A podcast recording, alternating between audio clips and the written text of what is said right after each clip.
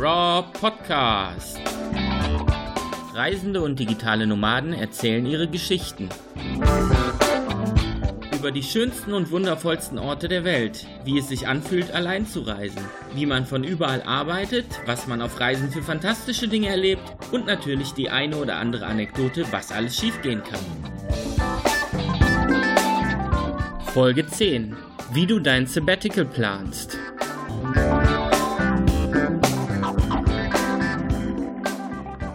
Wunderschönen guten Tag, äh, liebe Rob-Hörer. Ich habe Katharina heute bei mir. Katharina war ein halbes Jahr unterwegs, richtig? Ja, genau. Herzlich willkommen erstmal. Dankeschön. Und es war ein Sabbatical. Erzähl mal ein bisschen darüber. Was habt ihr gemacht? Wo wart ihr? Warum das Ganze? Ja, also das ist schon fast fünf Jahre her. 2012 war das. Und wir sind damals von Juli bis zum 23. Dezember verreist. Und wir haben gestartet in China und sind von da aus weiter nach Japan, über Singapur nach Australien, Neuseeland. Kurzer Zwischenstopp in San Francisco, um Freunde zu besuchen. Und dann weiter nach Südamerika runter bis nach Patagonien, Feuerland. Ja, also äh, wie du das erzählst, klingt das wie ein kurzer Vormittag.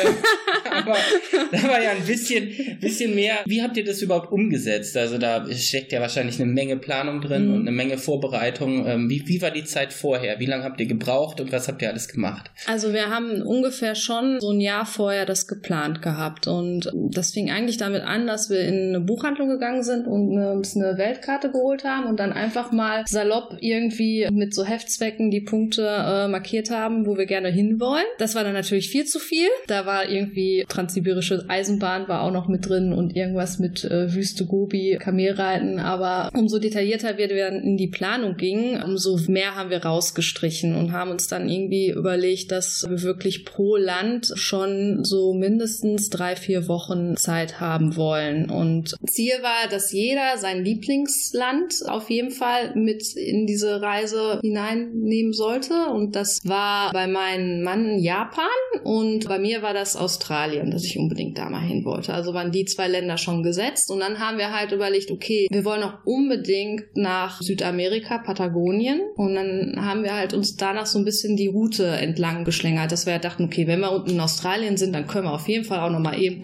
Neuseeland mitnehmen. Natürlich die Nord- und Südinsel, ähm, wenn schon, denn schon. Und um nach Australien zu kommen, war dann halt dieser kurze Zwischenstopp in Singapur notwendig. Und ja, so, so ging das halt ins Detail. Und dann irgendwann stand der Plan und dann haben wir uns überlegt, wie machen wir das? Buchen wir alles, die Flüge flexibel oder gucken wir nach einem Around the World Ticket? Und zu dem Zeitpunkt war das mit dem Around the World Ticket einfach günstiger. Aber wir haben halt auch diese ähm, Flexibilität in Anspruch genommen und sind irgendwann mal, glaube ich, ich meine Australien war das gewesen, wo wir doch länger geblieben sind und haben dann, dann den Flug irgendwie verschoben. Jetzt abgesehen von den äh, Lieblingszielen, die ihr beide sehen wolltet, mhm. Japan und Australien, wie habt ihr die anderen Sachen priorisiert? Also wie habt ihr Länder Länder wieder rausgeschmissen aus dem Plan? Wonach seid ihr da gegangen? Also zum Beispiel sagten wir Transsibirische Eisenbahn, das kann man immer noch mal machen. Das kann man halt auch in zwei, drei Wochen Jahresurlaub mal machen. Da haben wir halt gedacht, das fliegt halt raus. Wüste Gobi weiß ich jetzt nicht, ob man das jetzt noch mal irgendwie so schnell spontan noch mal machen würde mit Kindern. Ja, auf jeden Fall. Wir haben dann überlegt, okay, was ist machbar in der Jahreszeit? Sprich, wo ist das Wetter in Ordnung? Was liegt auf der Route ungefähr? Also sprich, dass man nicht so zickzack fliegt, sondern dass man schon irgendwie in Zeit Zeitplan bleibt. Und so hat sich das dann herauskristallisiert, dass wir dann die Kontinente so festgelegt haben, beziehungsweise Länder.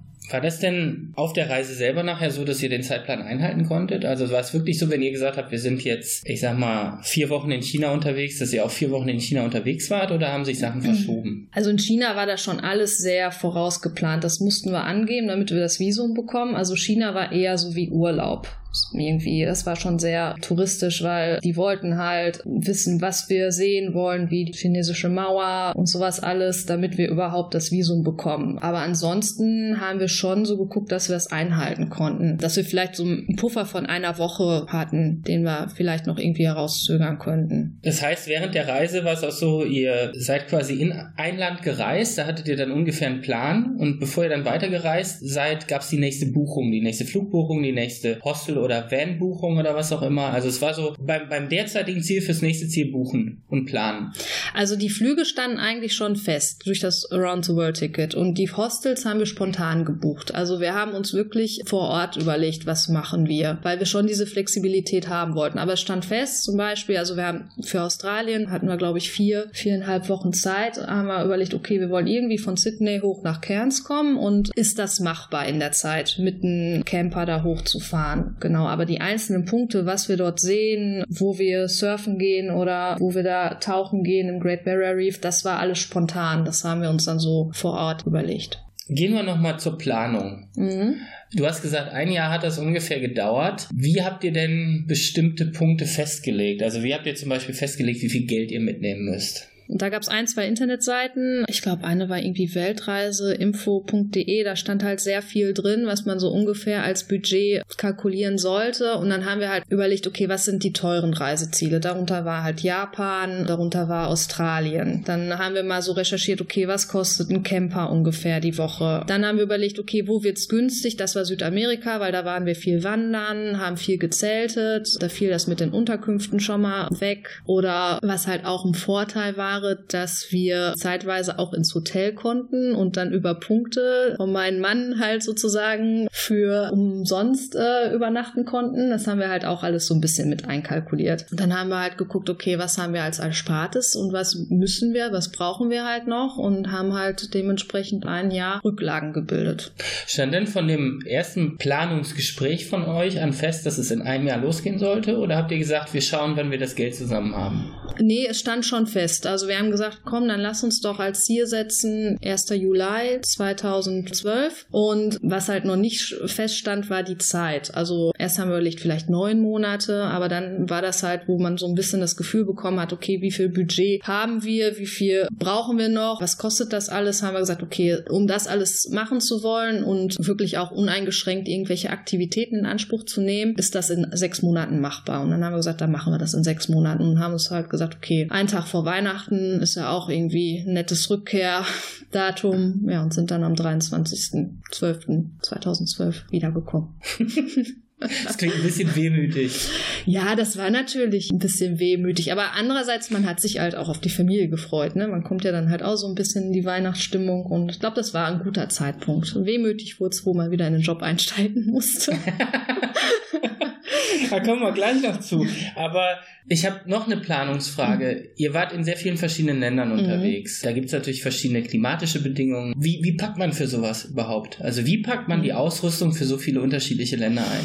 Wir haben erstmal wirklich für die warme Klimazone, so nenne ich es einfach mal, gepackt. Also sprich wirklich für China, Japan, Australien. Haben uns da wirklich reduziert, was mir am Anfang recht schwer fiel nur so mit äh, fünf T-Shirts und äh, zwei Hosen und sowas alles nach dem Motto ähm, zu packen und haben aber dann, als es in die kälteren Gebiete ging, also zum Beispiel in Neuseeland kann ich mich noch dran erinnern, da war Schnee, also da mussten wir vor Ort dann halt Mützen und sowas alles kaufen. Und wir haben aber auch auf der Reise sehr viele Pakete einfach zurück nach Deutschland geschickt. Also ich weiß noch, dass wir das erste Paket in Japan damals zurückgeschickt haben, wo wir sagten, okay, das brauchen wir alles nicht mehr weg. Und so richtig, also das Material ausgetauscht haben wir, als wir in San Francisco beim Freund waren, weil da ging es ja dann später runter nach Südamerika und da brauchten wir halt Wanderausrüstung. Also sprich, wir haben dann in den USA ein leichtes Zelt gekauft, wir haben Wanderschuhe gekauft, wir haben einen Kocher gekauft, also alles Mögliche. Wir waren da irgendwie zwei, drei Tage, haben wir da ein Outdoor-Geschäft sozusagen leer geshoppt, weil wir einfach sagten, okay, wir wollen nicht das ganze Material, die ganze Ausrüstung schon vorher drei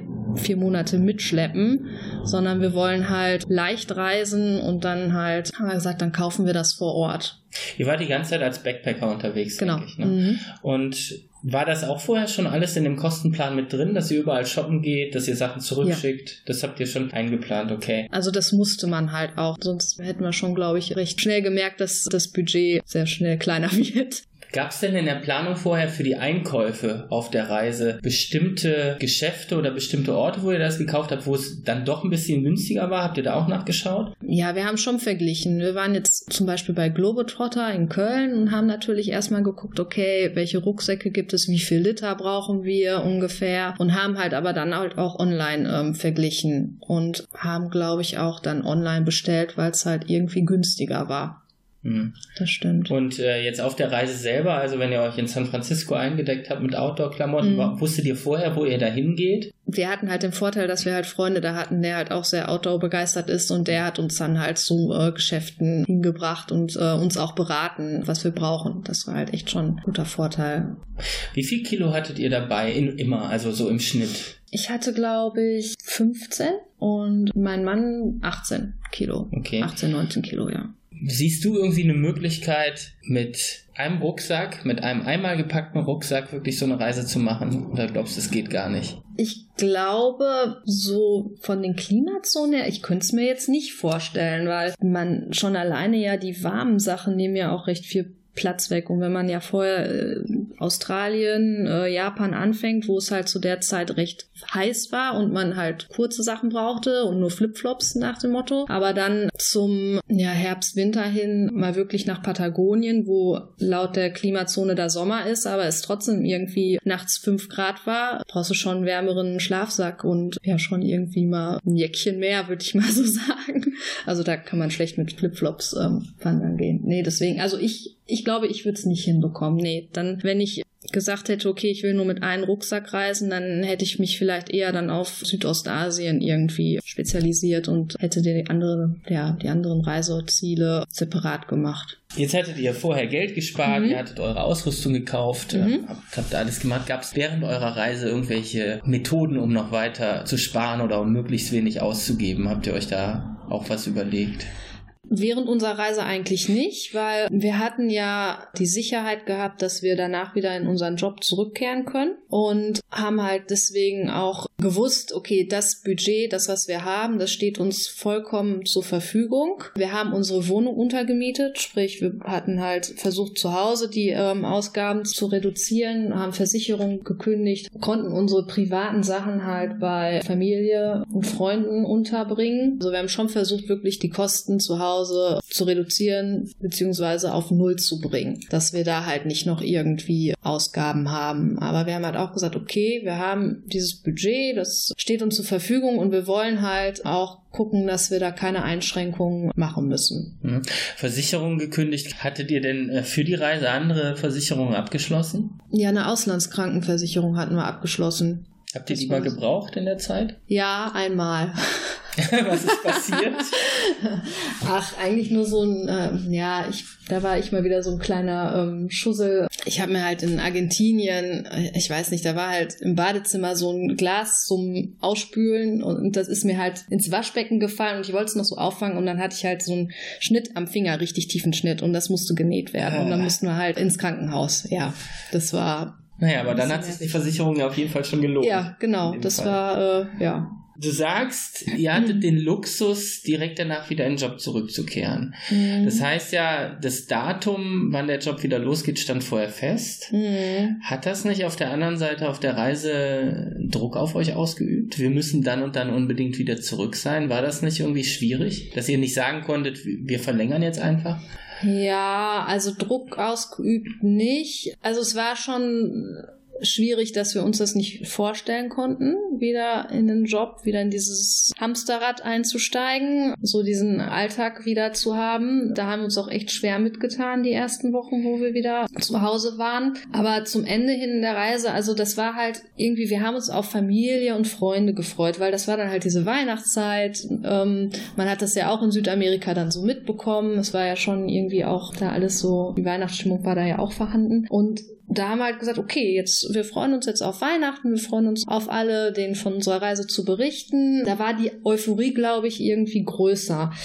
Klar, im Nachhinein denkt man auch, es wäre natürlich schon super gewesen, wenn man da flexibel wäre, also und gesagt hätte, ach nee, komm, es reicht noch aus unser Budget oder wir verdienen uns jetzt irgendwie was dazu und ähm, bleiben halt hier noch länger. Aber wir waren halt zu dem Zeitpunkt eigentlich ganz froh, dass unsere Arbeitgeber uns das Sabbatical ermö ermöglicht haben, weil ich glaube, sonst hätten wir das auch nicht so entspannt mit dem Budget irgendwie angehen können. So, dass man sagt, okay, ja, komm, ach, das machen wir jetzt mal eben hier, äh, keine Ahnung, 200 Dollar fürs Great Barrier Reef tauchen. Also so teuer war es, glaube ich, nicht. Aber ja, man konnte halt so ein bisschen das so ein bisschen lockerer nehmen, so ein, ähm, eine gewisse Leichtigkeit reinbringen. Man konnte sagen, okay, das machen wir auch, wie zum Beispiel so eine Gletscherwanderung in Neuseeland haben wir da gemacht auf der Südinsel. Und das waren halt so Sachen, wo wir dachten, okay, da wollen wir nicht drauf verzichten, das wollen wir uns gönnen. Und dafür nehmen wir das dann halt auch im Kauf, dass das nur ein bestimmter Zeitraum ist. Ja, aber wir wissen, okay, es fängt dann wieder am 2.1.2013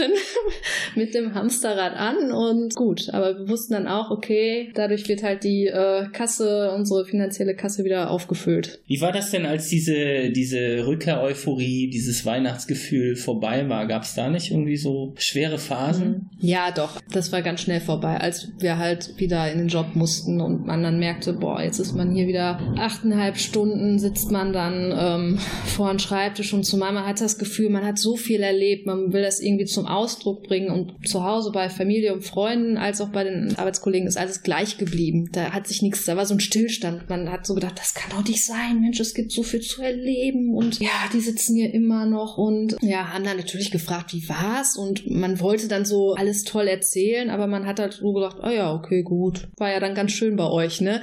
So, dann, dachte ich mir, nee, das kann nicht sein. Das war richtig super. Ihr müsst das auch machen. Und ja, es äh, irgendwie ähm, traurig war es, dass man recht schnell wieder in diesen Alltag irgendwie hineinkam und dass man dann irgendwie auch wirklich schon so nach drei, vier Wochen sagte, boah, das kann doch nicht sein, jetzt sind wir wieder hier. Vor zwei, drei Monaten waren wir da und haben diese tollen Sachen erlebt und jetzt ist alles wieder so normal und beim Alten. Und das hat man so versucht, sich dieses Gefühl, das man auf der Reise ähm, hatte, ja, noch so beizubehalten. Und im ersten Moment hat man sich auch gefragt, was macht das eigentlich für einen Sinn, dass man jetzt hier wieder ist und arbeitet und so. Und ja, war schon schwer. Und jetzt äh, rückblickend nach der ganzen Zeit, was, was macht's für einen Sinn? Ja, ich glaube halt rückblickend, der Sinn war halt wirklich, dass man die Reise anders genießen konnte und ich glaube, es war halt einfacher. Wir hatten diese Jobs, wir konnten halt recht schnell wieder irgendwie Sachen sparen und hatten halt überlegt, okay, man spart dann vielleicht für die nächste Reise oder so. Ich meine, gut, bei uns hat sich das jetzt anders ergeben, dann kamen halt ähm, Kinder dazu und Familie, aber ich glaube, man hatte nicht diese so sehr diese finanziellen Einbußen. Also man konnte das Polster recht schnell wieder füllen, stopfen und ich glaube, das war halt ganz gut der Sinn. Gab es denn nie die Idee, weil du sagst, die Pläne haben sich geändert, sich die Kinder zu packen, bevor die zur Schule müssen und äh, nochmal mit denen so eine Reise zu machen? Ja, die Idee gibt's. Ja, die gibt's. Die gibt's, ja. Und wie weit ist die? Es ist bisher eine Idee, aber ähm, wir haben uns wirklich überlegt, dass wir mit den Kindern einen zwei, dreimonatigen Segelturn machen. Also wir kommen ja aus so einer typischen Seglerfamilie und ähm, wir haben uns wirklich überlegt, dass wir da irgendwie mit den Kindern mal segeln gehen. Wisst ihr wohin? Noch nicht ganz. Wir haben erst überlegt, vielleicht oben so Richtung Skandinavien die Ecke, so ein bisschen die skandinavischen äh, Fjorde irgendwie abzusegeln. Es war aber auch mal die Überlegung, Bewegung vielleicht runter ins Mittelmeer. Da müsste man aber über die Biskaya. Das ist aber dann halt, da muss man auch planen, wie das machbar ist, weil man ja wegen den ganzen Stürmen da unten, ob das irgendwie funktioniert. Aber die Idee besteht, ja. Wie viel Zeit ist noch bis äh was habt ihr überhaupt für äh, zwei Jungs oder? Nee, wir haben einen Jungen, der ist jetzt gerade vier geworden ja? und ein Mädchen, die ist anderthalb. Dann sind noch zwei Jahre, ne? Ja. Okay. Genau. Ja, also wir befinden uns so gerade am Anfang der Planung, sagen wir es mal so, wie wir es machen, irgendwie. Okay.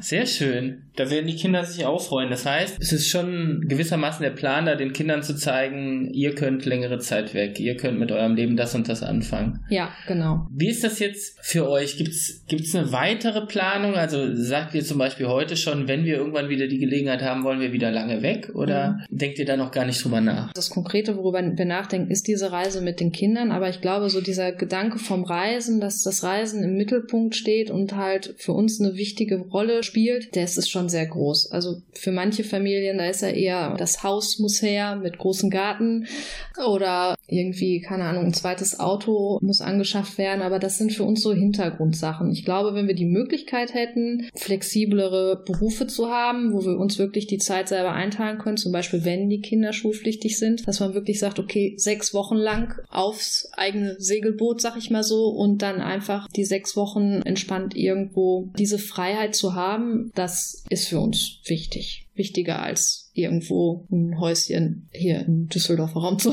haben. Wenn du jetzt mal so darüber nachdenkst, was alles passiert ist, vor allem vor dem Hintergrund, wie eure Arbeitskollegen reagiert haben. Also, dass ihr quasi in dem Moment in einer völlig anderen Welt wart als die Arbeitskollegen, dass mhm. ihr so völlig berauscht von dieser Reise zurückgekommen seid und die sich dachten, ja gut, die waren halt eine Zeit lang weg. Also mhm. für die war das ja eher sowas, und jetzt geht's weiter. Mhm. Fertig. Ne? Also wie, wie zwei Wochen Malle oder so. Ja. Wie hat euch das verändert, wenn du da im Nachhinein drüber nachdenkst? Ja, ich glaube, so das Leben bewusster zu leben. Also sich wirklich auch so über Kleinigkeiten, also oder sprich über einen zweiwöchigen Urlaub, den man verbringen kann, ja, das nachhaltig irgendwie mitzunehmen. Also nicht einfach so, ja, wir fahren jetzt in Urlaub, sondern es wirklich schon bewusst zu leben und froh zu sein, dass man halt die Möglichkeit hat, irgendwie das machen zu können. Hat sich denn die Art zu reisen auch verändert? Also könntest du dir nach diesen ganzen Erlebnissen, nach den Wanderungen, nach dem, mhm. was ihr gesehen habt, vorstellen, nochmal zwei Wochen einfach einen Strandurlaub zu machen? Oder ist es eher so, dass du immer was entdecken willst?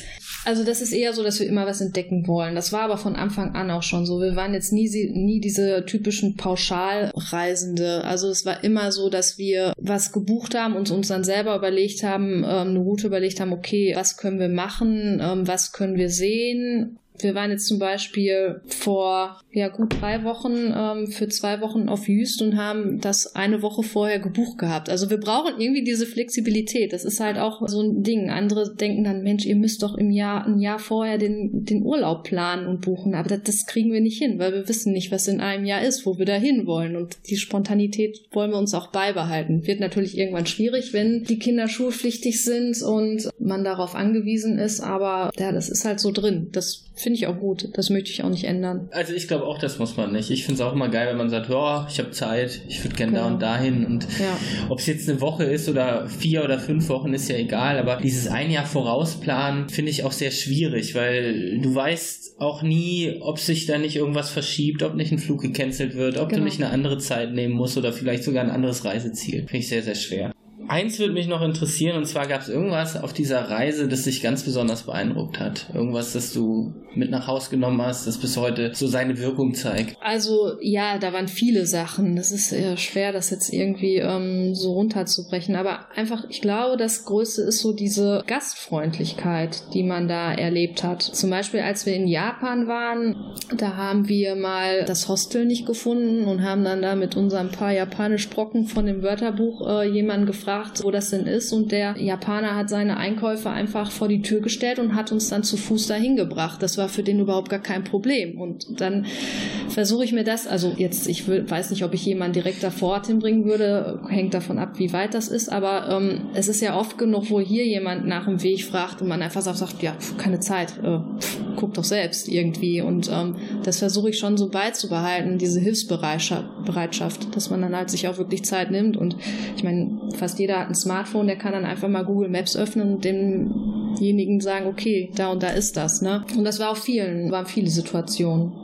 das fand ich halt sehr besonders so, dass man da immer das Gefühl hatte, willkommen zu sein. Schön, perfekt. Also ich kann nur sagen, es war ein sehr spannendes Interview, es war ein sehr aufschlussreiches Interview, es ähm, hinterlässt viele schöne Eindrücke und ich wünsche euch ganz viel Spaß für die nächste Reise mit den Kindern. Dankeschön. Und wünsche euch natürlich auch alles Gute für weitere Reisen, die ihr dann irgendwann macht. Ich ja. gehe davon aus, dass da noch einiges zusammenkommt und ähm, ja, wenn das mit den Kindern durch ist, also die Reise mit den Kindern durch ist, dann können wir da gerne auch nochmal drüber sprechen. Mhm.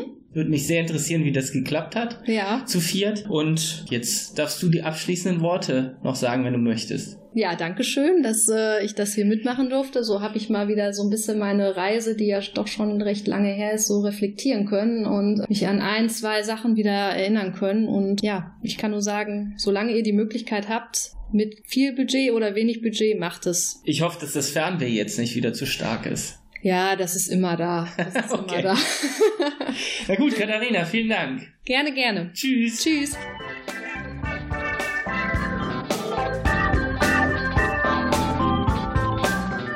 Das war der Raw Podcast.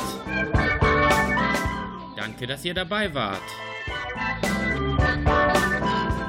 Mehr spannende, packende und emotionale Geschichten, Tipps und Tricks von Reisenden und digitalen Nomaden gibt es schon bald in der nächsten Folge. Ich freue mich auf euch.